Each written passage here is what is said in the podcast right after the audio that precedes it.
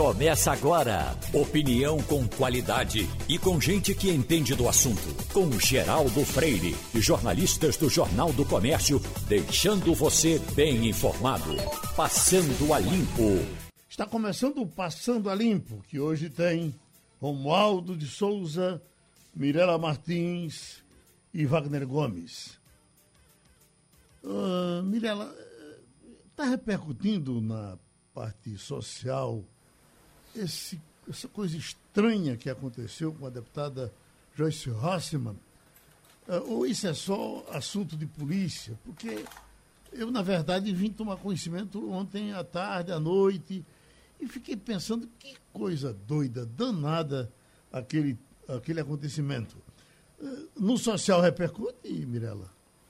Exatamente, muito estranho, né? É, a deputada aparecer, inclusive as fotos, as imagens que a gente viu, ela com o dente quebrado, corte no queixo, né? Ela conta que liga para o marido, para o médico, mas dormir no outro quarto, quem socorreu. É uma história muito estranha. E mais estranha ainda, é, é, Geraldo, é que ela fraturou, né? Ela teve cinco fraturas no rosto, na costela, tá assim, faltando. É, tá um embrólio aí, tá faltando alguns pontos nesse nó. É verdade. Agora, imagina em Brasília como isso não está repercutindo. Hein, Romualdo?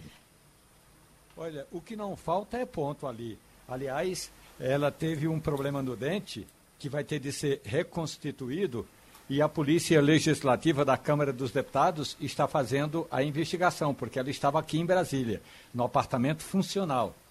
O, segundo as primeiras informações, ela dormia em um quarto, o marido em outro quarto, e quando ela acordou estava daquele jeito, espancada, com o dente quebrado, sangue é, pelo quarto e sem saber o que aconteceu. Essa é a informação oficial. O que é a informação oficial? A informação que a vítima conta. Vamos esperar agora para ver em que vai dar essa investigação da Polícia Legislativa, que primeiro já pediu ah, tem um, uma câmera de monitoramento na entrada do prédio onde ela mora. Então, vamos ver se tem alguma informação além dessa que a deputada repassou para a Polícia Legislativa. Ô, Romualdo, me chama a atenção também, assim, ela não lembrar, talvez pela fratura, é, é muito estranho, mas o marido também que estava do lado não ouviu nenhum grito, porque uma pessoa não aparece tão espancada assim, sem ter um movimento vizinho e nada, né? Realmente é muito difícil de, de até imaginar do que aconteceu ali. É verdade. eu até pensei o marido ao lado dela, dando a entrevista, né, dizendo que porque no final isso vai escorregar para ele, né? Exatamente. Ela tem uma, uma área de atrito enorme com os, os, bolsonaristas eh, de raiz, até porque ela veio dessa raiz, ela depois rompeu e ela agora está dizendo que vai andar armada e não sei mais o que e tal, mas andar armada o que se ela dorme na hora de apanhar? Hein, Romualdo? É, a questão de andar armado não é para qualquer um, não. Tem que ter habilidade para manusear uma, uma, uma pistola, por exemplo, um revólver. E se ela não se lembra como é que foi o acontecimento, estando armada iria ser ainda pior, porque alguém pegaria a arma dela, supondo que tenha sido alguém que chegou no prédio, entrou no prédio, que em geral é bem vigiado, porque tem a vigilância é, do prédio, tem o porteiro, é, e entrou no, no apartamento, Geraldo. Eu vou eu prefiro aguardar a perícia da Polícia Legislativa. Uhum. Ela poderia ter tomado um Boa Noite Cinderela, mas ela disse que não, não esteve na rua, estava em casa, em nenhum momento ela admitiu que tenha tomado um remédio, alguma coisa parecida. É um negócio estranho. E a Arco Verde tem disso? Não sei se já aconteceu algum caso semelhante, mas o, o que ela deixa entender, o que ela quer nas entrelinhas, dizer é que o apartamento dela foi invadido por uma pessoa que ela foi espancada. É, é o que ela quer dizer. Não é? Se ela, ela chamou viu, a ela, chamou ela não viu a pessoa entrar. Não viu, quer dizer, ela não viu nenhum espancamento. Não viu o espancamento? Ela disse que acordou daquele jeito já, toda espancada, uhum. com o dente quebrado, com o quarto ensanguentado, né? É, é, é muito estranho, de fato é muito estranho. E que sono profundo, viu? Pois é, pois é, que sono. E outra coisa, não sei se foi você que falou, Mirella, uh, uh, um, um episódio desse, mesmo uma pessoa estando dormindo em outro quarto, você escuta o barulho, que ninguém dá, dá porrada em ninguém em silêncio. Exatamente, e os vizinhos não virem, né? Outra coisa, a pessoa entrou como pela porta? A, a porta ficou um buraco nessa, nessa questão. A pessoa Isso. entrou, arrombou a porta, como pois é. foi? Exatamente. Agora, Romualdo, entra ainda no quesito violência, eu estava vendo violência de torcida organizada, aí pertinho de você, em Goiás. A gente às vezes é. pensa que a violência do futebol, é, é, ou de torcidas, é concentrada. Bom, Aqui até que o pessoal tem andado eh, menos em menor tensão, né? Mas é, é, São Paulo, tivemos inclusive na Europa, agora da Eurocopa, algumas violências. Na Argentina, violências. Mas a de, do, do, de Goiás, torcedores do Vila Nova, que para muita gente é um, um, um timezinho, um, clube pequeno, e não é tão pequeno assim, o Vila Nova tem uma história grande uma torcida grande. Amado Batista, inclusive, é torcedor do Vila Nova. Uh, tem um, um, elite de Goiás que torce pelo Vila Nova. Mas aparecia ontem umas imagens de torcida organizada do Vila Nova com o propósito de atropelar torcedores do Goiás, enfim, dos adversários. Mas era impressionante, Romualdo, a, o SBT mostrou algumas, algumas imagens, uh, duas, uma mocinha com, com um rapaz pela calçada e um pessoal distraiu, o outro foi, trum, jogou o carro por cima porque ela estaria vestida com a camisa do Goiás. E isso acontecendo, a recomendação do, do, dos delegados, das autoridades do meio, para que o torcedor evite andar com camisa de clube para evitar esse tipo de agressão. Mas é uma barbaridade, rapaz, acontecendo em Goiás, que eu até então pensava que era mais calma essa área do futebol ou de torcida organizada. Não tinha ainda visto. Gera... Oi, oi, Romualdo. A torcida organizada em Goiás cometeu crimes em 2029. O Goiás Esporte Clube teve um, um dos torcedores acusado preso, julgado e condenado pelo STJ pela morte de um torcedor do Vila Nova. Portanto, Geraldo, não é de hoje. É, torcida organizada tem até aqui em Brasília que não tem time. Uhum. Ó, só para você ter uma ideia, o campeonato do Distrito Federal do ano passado, quer dizer, em 2019, foi vencido por um time de Minas Gerais, para você ver o tamanho da organização do futebol aqui em Brasília. E tem torcida organizada e tem confusão. Em Goiás sempre teve confusão. Aliás, o conflito entre Goiás e Vila Nova é, secu é eu não diria secular, mas tem décadas de conflito. Portanto, Geraldo, não me surpreende o fato é, dessa torcida do Vila Nova ter entrado em conflito com o Goiás. É lamentável que os diretores, os dirigentes dos clubes de futebol ainda mantenham essa torcida organizada funcionando. E mais ainda, presidentes de legendas, como a deputada Gleice Hoffmann, do PT, querendo destinar recursos do esporte para as torcidas organizadas. Uhum. Escute, a Covid-19, para a gente entrar sempre nesses assuntos, provoca pandemia oculta e deixa 130 mil órfãos. Eu fico pensando, Wagner, que quando se, troca, se tocava nesses assuntos aqui, de gente que estava morrendo, eh, chovia gente aqui no, no, no Interativo dizendo, vocês estão alarmando, eh, isso é demais. Realmente até parecia uma coisa alarmista. Mas eu fico pensando, meu Deus, se não fosse esse alarme, como era que isso teria sido, né? Porque é, é, é, o que a gente observa é que as pessoas só começaram a sentir realmente a pandemia quando foram morrendo de perto. Enquanto era o doutor fulano de tal, a enfermeira fulano de tal, as pessoas ficaram distantes. Hoje não há nenhuma dúvida que esse negócio é, é, é terrível, mas chegar no bar, o, bar, o, o, o, o garçom, o dono do bar, coitado, até porque não queria que o bar fechasse, dizia, estão inventando esse negócio aí, né, rapaz? Isso é invenção, isso é mentira. E tal. E daqui a pouco morre também o garçom. Morre o dono do bar. Morre todo mundo.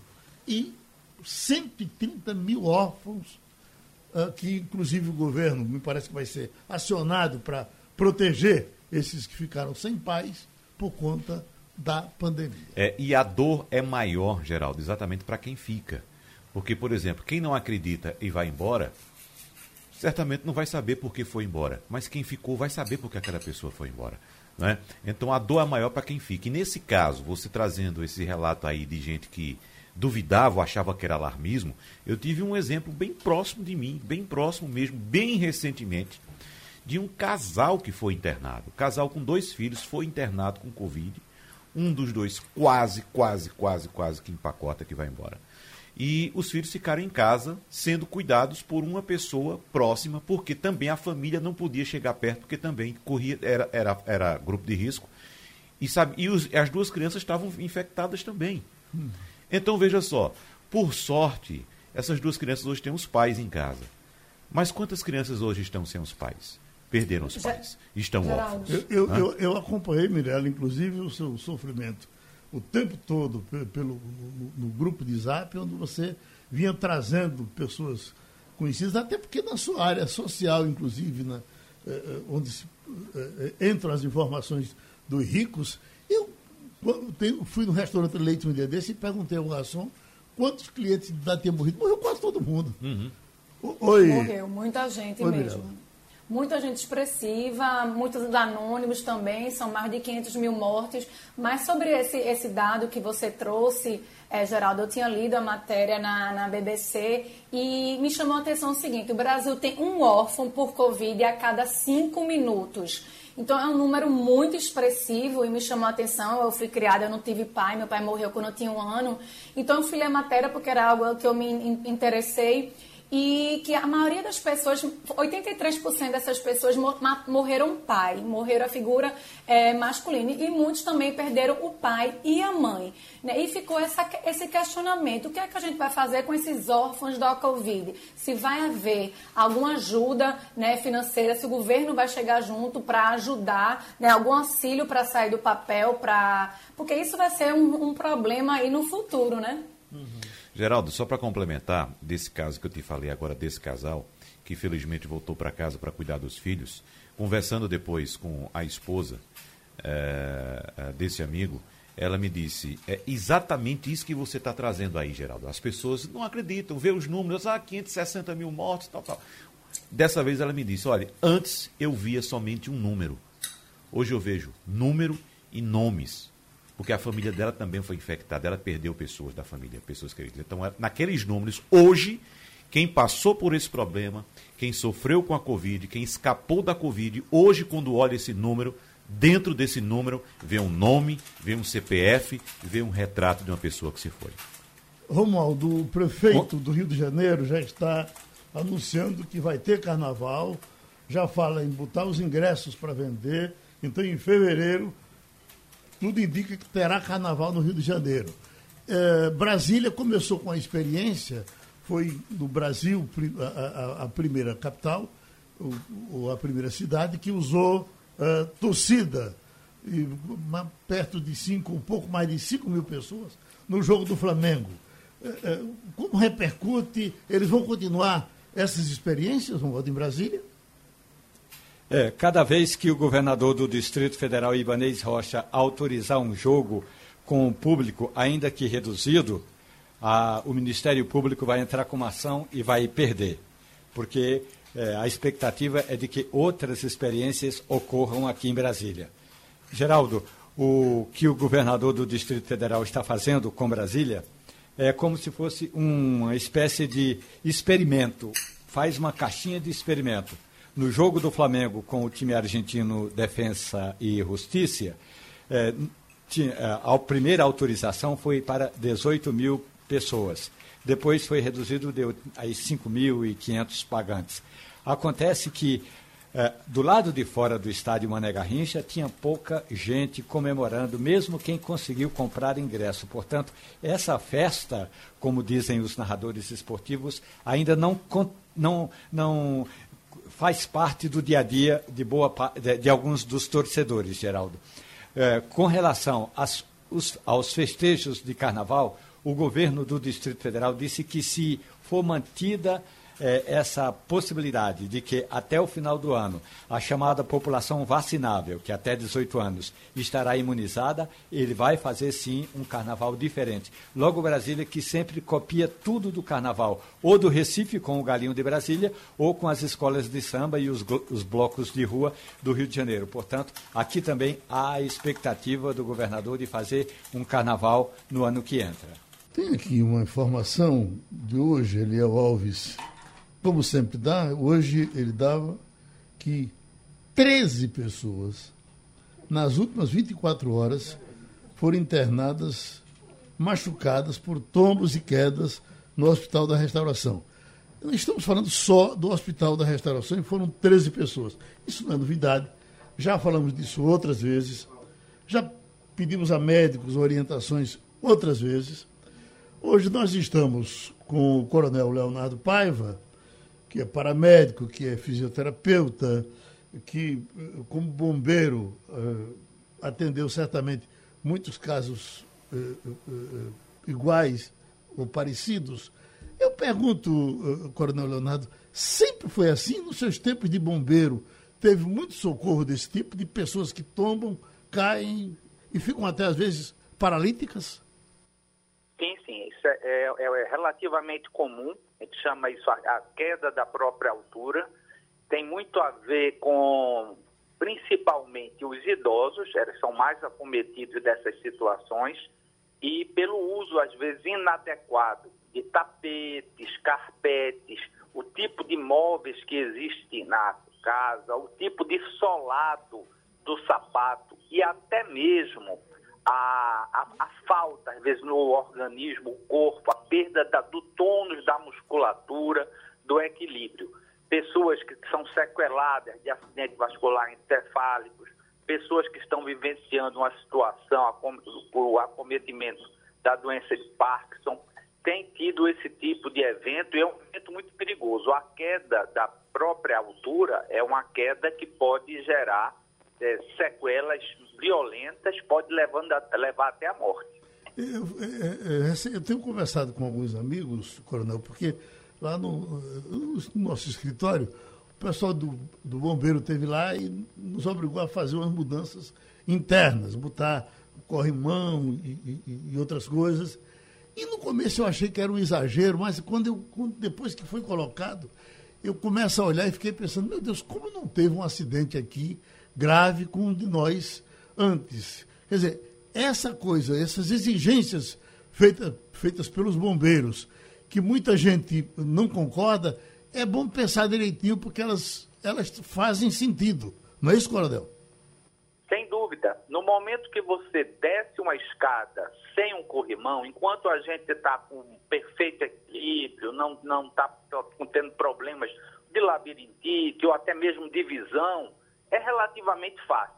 Mas depois que você tem uma diminuição da acuidade visual, que você está sendo acometido num problema de labirintite, ou está com um pouco menos de força na, na, na musculatura, isso passa a ser um risco significativo. E o uso adequado de um corrimão, o corrimão nas escadas, as estruturas de apoio no sanitário, até no, no box para o banho, isso faz uma diferença tremenda, tá? Romualdo, a sua preocupação com os seus idosos? Olha, eu estou preocupado com a, minha, com, com, a minha idade. Eu acho que é importante, viu, Coronel Leonardo? Bom dia para o senhor. É, destacar esses, esses tapetes que, de plástico eu, esborrachados que se coloca no banheiro e que às vezes eles servem para evitar que você pise diretamente no piso do banheiro. Mas um bicho desse outro dia escorregou, eu dei uma canelada no canto do vidro. Fiquei triste porque realmente fiquei uma semana praticamente sem poder mover a perna direita. Qual é de fato, além desse corrimão que o senhor está falando aí, qual é de fato esse tapete que se coloca, que deve se colocar dentro do banheiro?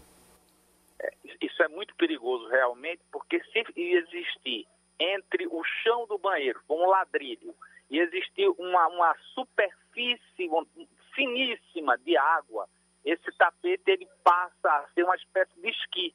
E aí você pisando nele vai embora. Então, quais são as opções que se pode ter? pode-se utilizar o tapete, mas se tiver um, um chão, um piso com ranhuras que façam com que exista um atrito, evitando que ele tenha essa, que ele se transforme num verdadeiro esqui, tá? Então, a, a utilização do, do tipo de, de, de piso adequado, a utilização dos suportes para que a pessoa possa se amparar durante o banho, a utilização de, de bancos para que o idoso possa tomar o seu banho sentado. Isso pode facilitar sobremaneira a, a prevenção de acidentes sérios durante atividades simples do dia a dia. Ah, ah, na Europa, Coronel, é, é comum eles colocarem uh, alarmes no banheiro para os idosos, para caso de um, de um acidente, o idoso puxar, uh, pedir socorro. Uh, no Brasil não tem muito essa prática, né? É, essa é uma prática muito utilizada na Europa. Tá? Então, a, a, onde aquela, os condôminos, eles têm uma pessoa que fica em alerta, porque são muitos idosos morando, às vezes, no mesmo prédio, e são um, um, como se fossem umas campainhas que vão quase até o, o, o chão, dentro do banheiro. Então, a pessoa levou uma queda, não consegue levantar-se, vão lá e acionam o, socorro, a pessoa que já tem a chave mestra da, da casa, vai, abre, presta primeiros socorros, o pessoal paramédico, o pessoal do Corpo de Bombeiros pode também adentrar nos recintos sem precisar arrombar. Essa prática não é uma prática usual aqui no Brasil. Tá? Isso, isso não se, se usa de forma natural. Tá? Então, nós temos aqui grandes problemas em idosos morando sozinhos, que caem, às vezes passam dias caídos em casa, e entram em, com problemas sérios de, de, de falta de inanição, às vezes, de desidratação, porque não consegue se levantar depois de uma queda. O Wagner, a gente está falando dos idosos, mas desses aqui, que, que, desses 13, tem pelo menos três ou quatro jovens. Sim. Acontece também com jovens. Com criança é outra coisa muito séria, né? É, e, e com criança também. E eu quero até lembrar aqui, é, doutor ou coronel Leonardo, que, é, por exemplo, eu modifiquei um projeto de um arquiteto que estava fazendo um banheiro para mim, porque ele queria colocar na área do banho, veja só, porcelanato por uma questão meramente estética, não porque é para combinar com o outro lado, que você é louco colocar porcelanato na hora do banho, imagina que é porcelanato com água e sabão. Né? Não tem nada melhor para você levar uma queda. Mesmo a criança. Na minha casa não tem idoso. Mesmo a criança. Então modifiquei. Então quero somente lembrar, coronel, que é importante que no lugar de se comprar um tapete qualquer, se faça, no lugar de colocar esse tapete, se faça a substituição do piso procurar no mercado um, um, uma peça, seja de cerâmica, que tenha ranhuras, né? que seja um piso antiderrapante, que tenha inclusive relevo para evitar o acúmulo de água. Isso é muito importante. Então, é uma obra que, claro, pode ser oneroso para algumas pessoas, mas às vezes você, com um jeitinho, né? como é uma área pequena do banho, você pode até ter um custo relativamente baixo e fazer essa substituição e evitar um acidente maior, Coronel. Sem dúvida, é o investimento que vale a pena, é um investimento que termina sendo menos oneroso de que ter que remediar uma situação gravíssima de uma queda, onde pode ter sequelas significativas com a batida da cabeça, com fratura de fêmur, que em idoso é uma coisa seríssima. Então, realmente, a, a, a forma, o, o tipo de, de piso no banheiro é algo que precisa ser muito bem escolhido, porque pode prevenir situações muito graves, como uma queda, inclusive quebrando o próprio boxe, que em princípio é, ele deveria se fragmentar, mas muitas vezes causa problemas sérios de cortes, tá? quando a pessoa bate e quebra o vidro do, do boxe do, do banheiro. Né? Então são, são diversas situações que concomitantes podem gerar acidentes gravíssimos. Doutora Mirella, como é que lida com essas coisas? É difícil, mas eu, eu acho que eu tenho algo para contribuir. É, minha mãe comprou esses relógios modernos, tipo smartwatch, e ele ah, colocou uma opção que se tiver alguma queda, se tiver alguma o coração mudar o batimento, chama diretamente para o SAMU e liga para minha casa. Então é algo bem novo, bem tecnológico e eu acho importante, já que ela é idosa e mora sozinha e longe de mim. Então é uma alternativa. Mas eu queria perguntar ao coronel o seguinte: é, por que a recuperação nesse tipo de queda é tão lenta? É, e o que, que a gente pode ajudar, fora a fisioterapia, para essa recuperação? Olha, a, a, a, parte preventiva é fundamental. Então, a fisioterapia, por exemplo, não existe só para depois de um, de um AVC, para depois de um acidente. A fisioterapia ela pode ser preventiva da, da prevenção da perda do tônus da musculatura. Então, fazer atividades, por exemplo, como pilates, fazer atividades como caminhadas, o tomar sol é fundamental. A hidroterapia e posteriormente a, a hidroginástica, atividades como yoga, são práticas que preservam coordenação, tônus da musculatura. Então, isso é, é fundamental, a gente envelhecer com, com qualidade. E dentre essas atividades, o yoga e o pilates eu reputo como excelentes preventivos para que a gente possa ter uma velhice com menos riscos de acidente, de queda. O, o Wagner, num, num dos nossos debates aqui de primeiros socorros, o coronel Leonardo vai falando e eu vou me lembrando ele, quando é, comandava no, nos bombeiros, é, contou que foram para um socorro, uma emergência importante, e quando chega a metros da emergência, tinha que passar por uma espécie de viaduto. E, e quem disse que cabia o carro ali para passar? O, o, o, viaduto não deixava o carro passar por baixo. Diga que foi que, que eles fizeram para resolver a parada. Para arrancar o viaduto. baixaram o pneu do, do baixaram é, os pneus do carro. Uhum. Baixaram os pneus do carro. Tem que, a criatividade tinha que nascer na hora. Como é que a gente vai para passar aqui? Aí baixaram os pneus, empurraram o carro e, e resolveram a parada. Coronel, foi bom ouvi-lo, viu? Um abraço e muito obrigado.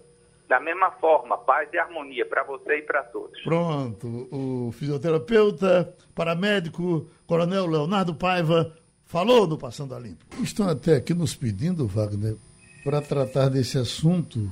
É, daqui a pouco ouvimos aqui da decisão com relação à Transnordestina e, e, e, Pernambuco fora da, fora da parada. E até quando vai isso? Acho que Castilho pode nos ajudar daqui a pouco falando mais sobre isso. Sim, sim, Castilho está por dentro desse né? assunto, totalmente por dentro. Daqui a é. pouco, Val, vamos perguntar a Castilho o, o, que é que, o que é que vai acontecer, porque ficou muito simples. O coronel não, o, o, o ministro disse, não, vai, vai, vai para Fortaleza. Nós tivemos há muito tempo essa, esse duelo Pernambuco e Ceará. Será que o Ceará, o Ceará ganhou de vez? Até porque como é que a, a, a Transnordestina passou na porta da sua casa? Né? É, exatamente. Passou, no, já estava em Mimoso. Não, veja só, foi construído um viaduto. Um uhum. viaduto para passar o trem. Foi aberto o caminho para a construção da ferrovia, colocar os trilhos e tudo. Agora, o que se diz é que Pernambuco não vai ter mais esse ramal da ferrovia transnordestina, né? E essa informação foi dada pelo próprio ministro Sim. da Infraestrutura, Tarcísio Gomes de Freitas, numa live que foi realizada pelo jornal Valor Econômico. Então, segundo o ministro, não há viabilidade para fazer a conexão da ferrovia até o Porto de Suape. Geraldo, não há viabilidade. Vem dizer isso agora. Isso é um sonho né? pernambucano de, de, de, de, de muitos anos. Né? É, exatamente. Então, por causa disso. Tão grande quanto foi Swap, né? Veja só, uhum. veja que coisa. Né? Então, por causa disso, segundo o ministro, vai construir somente o, o trecho da Transnordestina até o porto de Pecém, no Ceará. Uhum. Então, deixa a gente ouvir o nosso Paulo Perazzo, porque tem aparecido, doutor Perazzo, diversas informações com relação a aposentados. De vez em quando uma manchete, questão tal foi ganha pelos aposentados. São tantos milhões para serem divididos eh, pelo Brasil inteiro. E tal. Qual é a última informação que o senhor tem de dinheiro para aposentados, dinheiro que ele não estava esperando ou que ele estava esperando e que agora vai sair?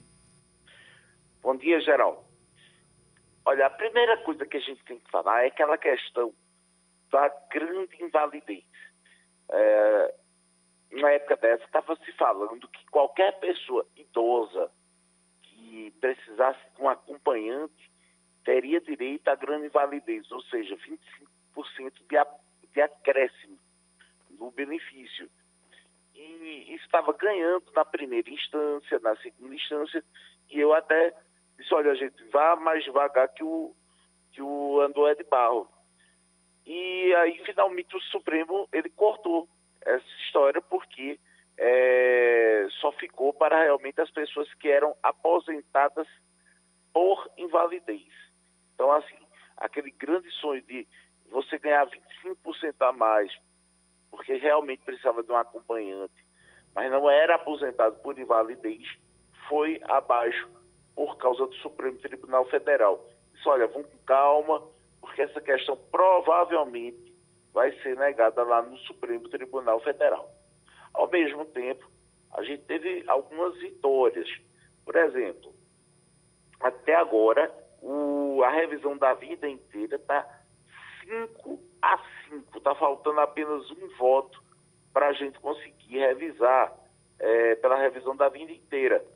Então, assim, está é, na mão de Alexandre de Moraes, ele é que vai decidir, vai ser o, o voto de Minerva, mas está bem próximo, já temos cinco votos, se conseguirmos o voto dele, vai ser unanimidade, eh, maioria, desculpe, e a gente vai conseguir a revisão da vida inteira, praticamente aí, todas as pessoas que contribuíram, contribuíram mais no início da carreira e foram diminuindo o valor é, com o passar do tempo, vão ter direito a essa revisão da vida inteira.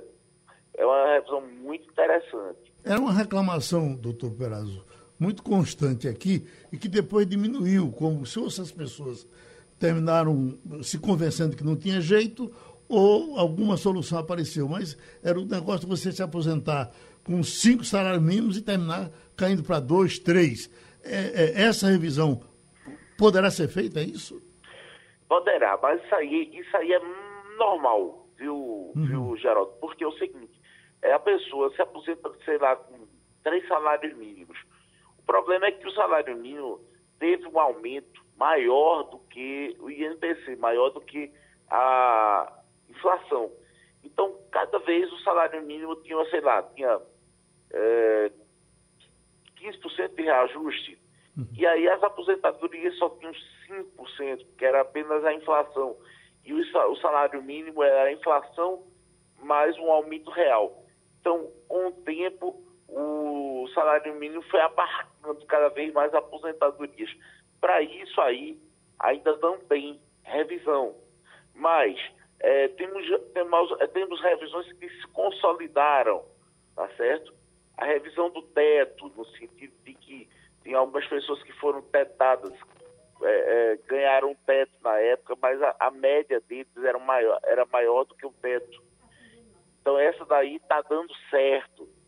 Tá bom? Aquela revisão das verbas salariais, que a gente já começou há muito tempo, o sujeito ganhou uma ação trabalhista e essa ação trabalhista tem que ser incluída na, no benefício previdenciário. Essa é uma das maiores muito difícil o cara ter passado, é, pelo menos de julho de 94 para cá, sem ter botado a empresa uma única vez na justiça. Então, ganha hora extras, ganha gratificações.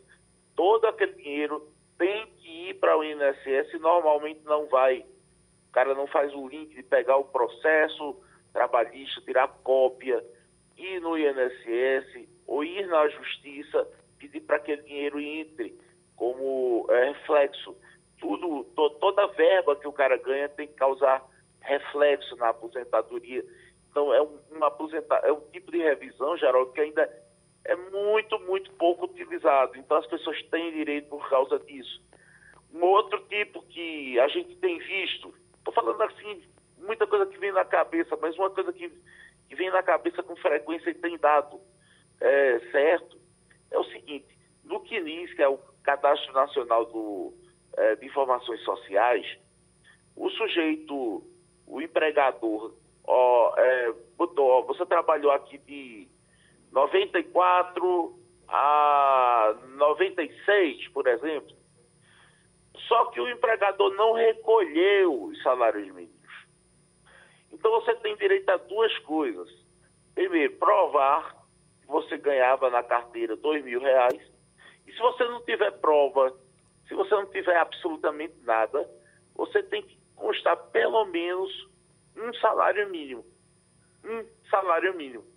E o INSS não faz isso. Ele computa o tempo, mas sem contribuições. Ou seja, baixa a sua média, principalmente agora que a média é 100% das contribuições.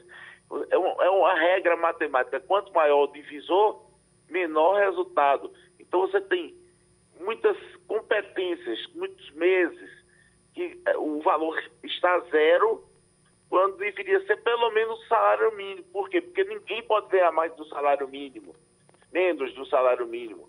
Então tinha que estar lá um salário mínimo e na verdade está zero. Ou seja, eu pego em carta, cartas de revisão. E eu vou dizer uma coisa a você, Geraldo. É difícil a gente ver uma carta de revisão que não tenha algum erro, seja por parte do empregador, que não colocou certo, seja por cálculo errado do INSS, sempre tem é, erros. E para fechar, e para fechar, eu quero lhe dizer o seguinte: é, praticamente todos os é, aposentados que têm empréstimo consignado, a gente está conseguindo erro. Principalmente na história de cartão de crédito consignado. Praticamente todos eles, Geraldo, estão empurrando, por exemplo, como venda casada e sem autorização, o seguro prestamista, que é o seguro que garante as, as, as é, o pagamento das prestações. Então, muita gente tem visto pipocar o valor é, dessa, desse empréstimo do cartão de crédito.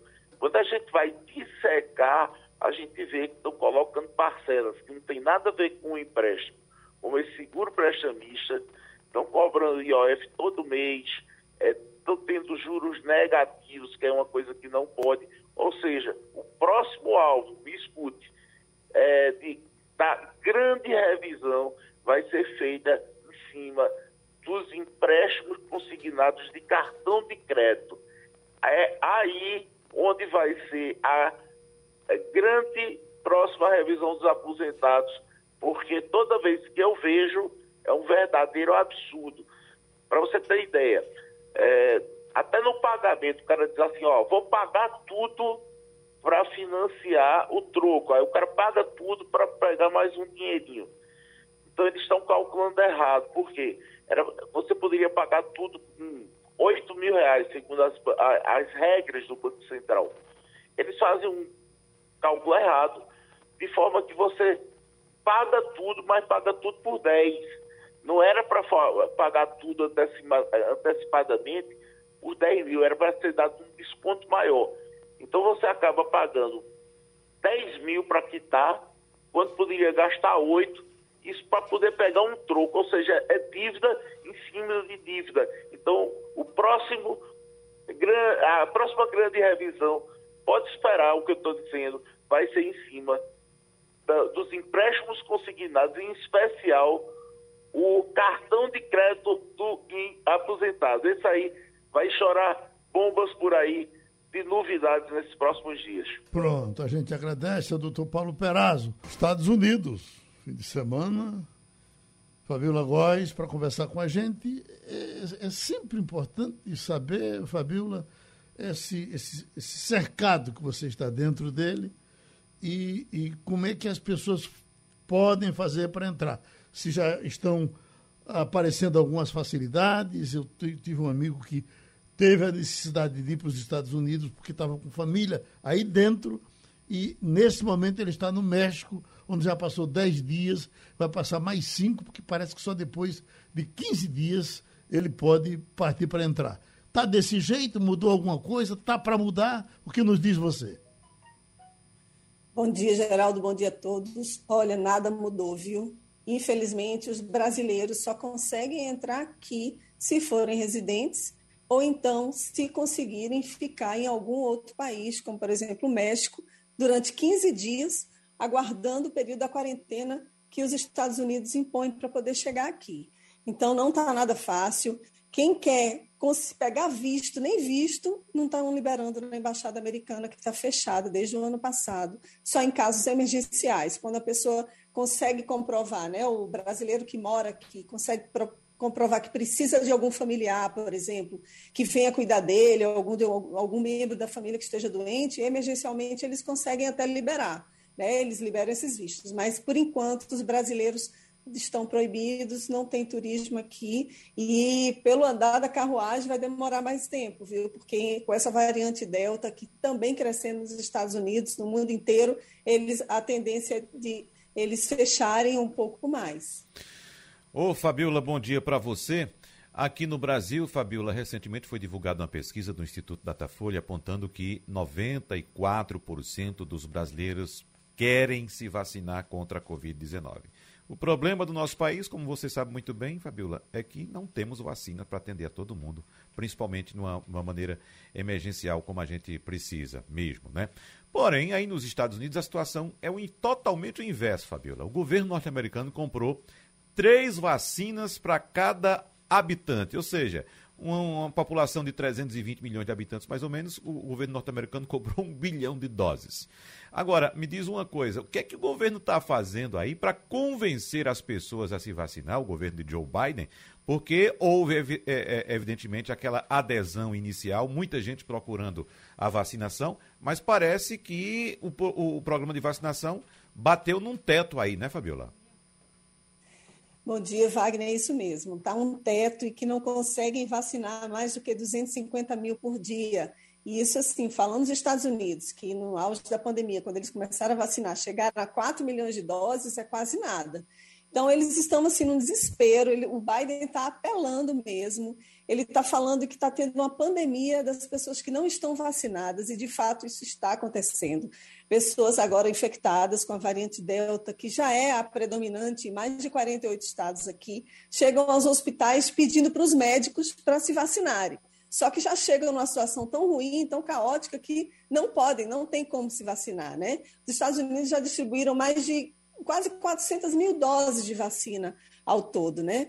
Em 400 milhões de doses de vacinas. Então, eles não querem é, perder esse ritmo. E aí o Biden ontem liberou recursos para os estados, as cidades que estão com menos índice de vacinação. Por exemplo, Louisiana, Flórida, Missouri, eles estão com uma resistência enorme. E o, outra coisa que o Biden está apostando também é pedindo né, para o FDA, que é como se fosse a Anvisa aqui, liberar o uso das vacinas, não só emergencialmente, porque todas as vacinas hoje por aqui que estão sendo aplicadas, né, tanto da Moderna como Johnson Johnson e a Pfizer, elas estão no uso emergencial. Então, tem muita gente que eu conheço aqui nos Estados Unidos, assim, que ouvi dizer que o, não querem se vacinar porque não é ainda a autorizada, né, não é a definitiva. E no Brasil também conheço pessoas que não querem se vacinar argumentando isso mas já é pacífico. Os estudos já têm mostrado, toda semana praticamente sai uma novidade em relação a isso, dizendo que as vacinas são eficazes contra o coronavírus e as variantes dele, e a Delta agora que está assustando. Né? Então, aqui tem de sobra vacina, e também o Biden está pedindo para os empresários que liberem seus empregados para se vacinarem. Porque o que, que acontece? Tem muita gente que trabalha em subemprego aqui e ganha diária. Então, se ele perde um dia de trabalho para ir se vacinar, conta no orçamento dele. Então, o Biden está incentivando, está cobrando mesmo os empresários para poderem liberar as horas desses desses empregados para que eles consigam se vacinar e que não percam dinheiro né, de hora trabalhada. Então, aqui a situação dos Estados Unidos é essa. Eu tenho visto cada vez mais pessoas andando de máscara nas ruas, mesmo as pessoas que estão vacinadas. Semana passada eu estava em Baltimore, que é, que é uma cidade aqui no outro estado.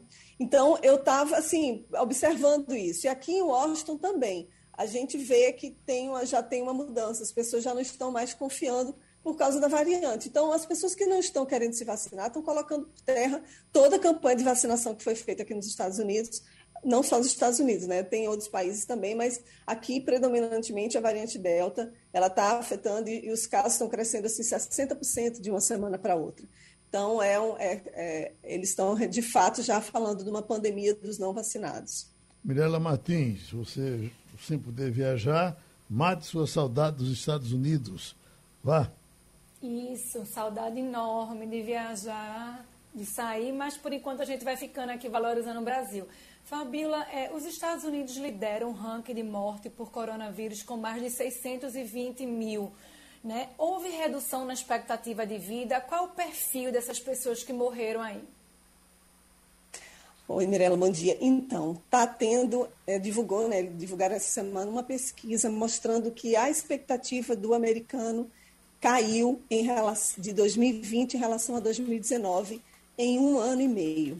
Isso daí é, uma, é como se tivessem parado 10 anos, estivesse na marca de 2003. São 77 anos e 3 meses agora a expectativa de vida do americano. E só não é pior do que os dados da época da Segunda Guerra Mundial. Então, esses mais de 600 mil mortes aqui nos Estados Unidos realmente estão afetando a expectativa não só aqui, também no Brasil, também já tem estudo né, demonstrando isso. Não é um estudo oficial do IBGE, porque eles não apresentaram, mas estudos da, de Harvard dizendo que também no Brasil a expectativa reduziu, e um pouco mais do que os Estados Unidos até. Agora, o que chama atenção, Mirella, nessa pesquisa é que, de novo, os negros e os latinos são os mais prejudicados. Enquanto um branco, a expectativa caiu um ano e dois meses, o dos negros caiu dois, dois anos e nove meses e latinos três anos. Então, assim, de novo, as pessoas que não conseguem emprego, não conseguiram emprego durante essa pandemia, que passaram fome, que a gente sabe que aqui também nos Estados Unidos houve esse caso, também pessoas que moram na rua, tem muita gente ainda morando em barraca, mesmo com a ajuda do Biden para as famílias que têm filhos, né, crianças, ajudas significativas mesmo, cheques é, agora eles, ele anunciou um outro cheque de 300 dólares por criança nas famílias e já tinha liberado ainda um pacote, eles aprovaram aqui no Congresso um pacote trilionário para a recuperação econômica aqui nos Estados Unidos e mesmo assim a, a, essa população ainda não consegue ser atingida. Os, o Biden tem, ele como democrata, ele tem sido muito pressionado pelos pares para que faça uma campanha mesmo de conscientização dos empresários, de recuperação de emprego. Esses negros moram muitos em comunidades muito pobres, distantes, às vezes não têm acesso à internet, e, e, pessoas que estavam com problemas de saúde não estão tendo a chance de, de continuarem os tratamentos, doenças pré-existentes, né? Então, a gente tem percebido aqui esse movimento, assim, dessas pessoas que ainda não conseguiram se recuperar, e isso daí está se refletindo nos dados dessas pesquisas com a, com a expectativa de vida dos americanos. Então, a pandemia realmente impactou e agora os dados, os números são bem expressivos. Romualdo. Fabiola Góes, bom dia para você, bom dia para é, a família Góes que nos acompanha agora pela Rádio Jornal, tanto o Tigre como a sua mãe. Fabiola, uma questão importante é, que eu gostaria de tratar com você é com relação à situação de Cuba. Agora há pouco, o New York Times publicou uma carta assinada por Chico Buarque de Holanda e pelo ex-presidente Lula contra o embargo a Cuba. A primeira pergunta é: devo jogar fora os meus discos do Chico Buarque ou devo mantê-los por aqui que o Chico ainda tem alguma lucidez? E com relação à soberana, o, o, o Fabiola, a vacina dos cubanos. É, essa vacina emplacou, está funcionando mesmo? Passou por algum teste de confiança? Bom dia, Romualdo. Pois é, a família Góes aí toda, todo mundo assistindo o Passando a Limpo. Então, é, aqui esse assunto é um assunto muito polêmico aqui para os Estados Unidos, porque o Biden ele não está acompanhando a política americana na época do Obama, do qual ele era vice-presidente. Né? Ele está seguindo muito mais uma linha do Trump do que do próprio Obama. E ele apresentou novas sanções, ele revelou ontem sancionar o ministro das Forças Armadas de Cuba, dizendo que ele teria agido é, negativamente, combatendo, né? as pessoas estavam fazendo protestos em Cuba. Obviamente, o governo cubano nega isso, mas aí, assim, as medidas mais, mais restrições para Cuba. No caso, esse ministro não poderia vir aqui para os Estados Unidos e também não poderia é, os bens dele seriam bloqueados caso ele tenha aqui nos Estados Unidos. E ele disse que não está muito preocupado com isso porque ele não tem interesse para vir para Miami. Só que é um assunto complicado porque o Biden tem eleitores na Flórida, a Flórida tem uma comunidade grande de cubanos, em Nova York também, e obviamente ele está sendo pressionado por essa população.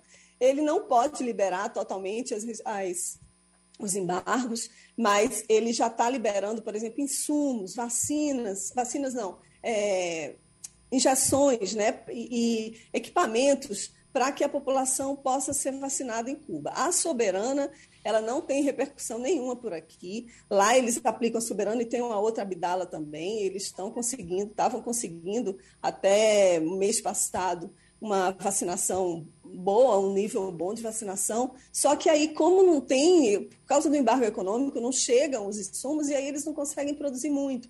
Então, a população está na rua, está cobrando. O Lula, o, o Chico Buarque e outros artistas também, Gene Fonda, e, e, algumas autoridades políticas no mundo inteiro, mais de 200 pessoas assinaram essa carta pedindo para que os Estados Unidos parem com esse embargo, né? parem com esse embargo econômico que impede que Cuba consiga se desenvolver. Né? Os Estados Unidos não aceitam o regime deles, né? o regime comunista, socialista, e eles pretendem continuar com esse embargo para forçar o governo a mudar uma postura em relação à sociedade, liberdade de imprensa, direitos humanos e abertura econômica também. Então, assim, o Biden, ele não pensa, não está nesse momento nos planos acabar com esse embargo e a comunidade internacional tem pressionado os Estados Unidos para isso e agora ganhando o apoio de personalidades. São três organizações aqui nos Estados Unidos que estão encampando essa, essa campanha aí, pedindo para os Estados Unidos mudar essa postura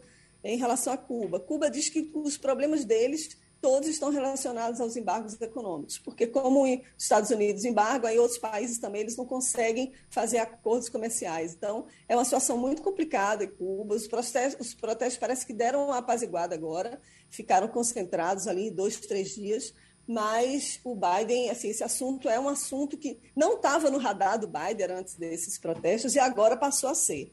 Né? Então, a gente está aqui de olho mas, por enquanto, a política americana é a mesma na época do Trump, aqui mesmo com o Biden. Pronto, nosso abraço para Fabíola Góes, a nossa correspondente nos Estados Unidos, mais essa participação aqui no Passando a Limpo. Já fechando, Romualdo, uh, nós informamos no começo da semana, uh, a imprensa informou com uma certa vibração, uma redução de servidores federais. Mas o que se discute agora é que essa redução está sendo feita de uma forma pouco. Não, não houve uma programação, não se preparou para isso. Aqui está: ajuste precário, redução do número de servidores, segura gastos, mas faltam planejamento e reformas. Então, é, por exemplo, nessa sala aqui nós temos três, se aposentam dois, você não substitui então você realmente é, é, ficou somente com um.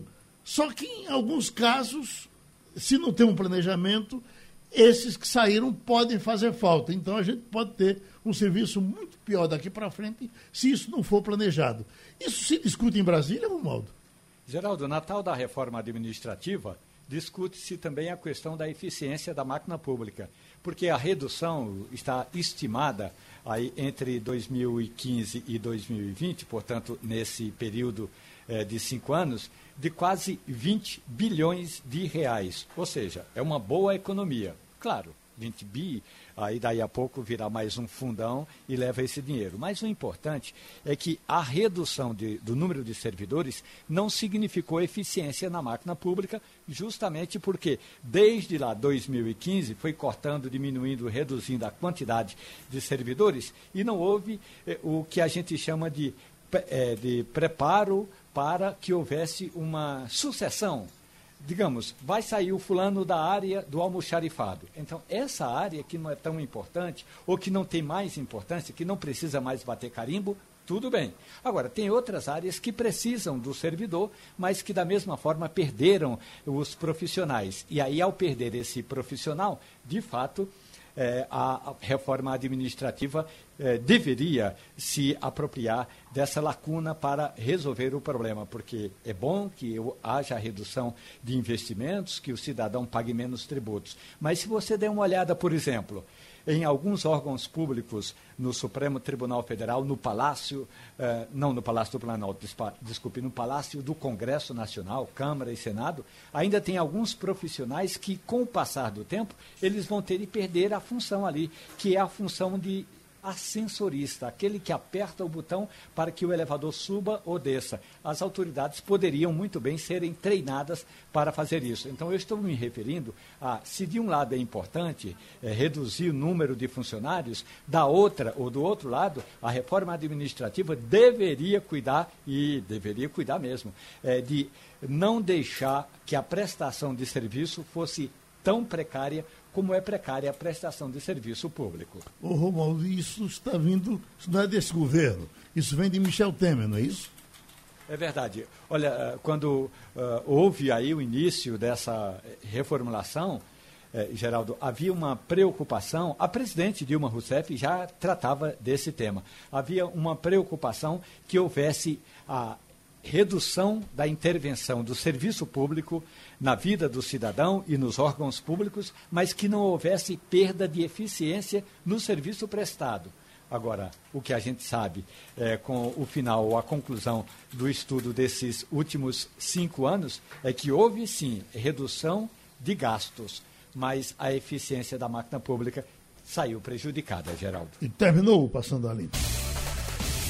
Você ouviu opinião com qualidade e com gente que entende do assunto. Passando a Limpo.